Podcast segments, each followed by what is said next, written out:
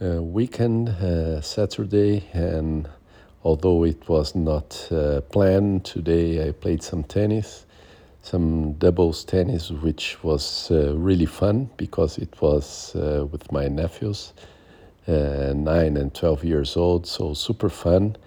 And although they are super young, I really ran a lot and it pushed my, my, my body. So uh, great fun, and let's see how it goes tomorrow because I will play my traditional doubles game, and let's see how the body behaves. Really nice uh, uh, and fun here in the weekend with these tennis games.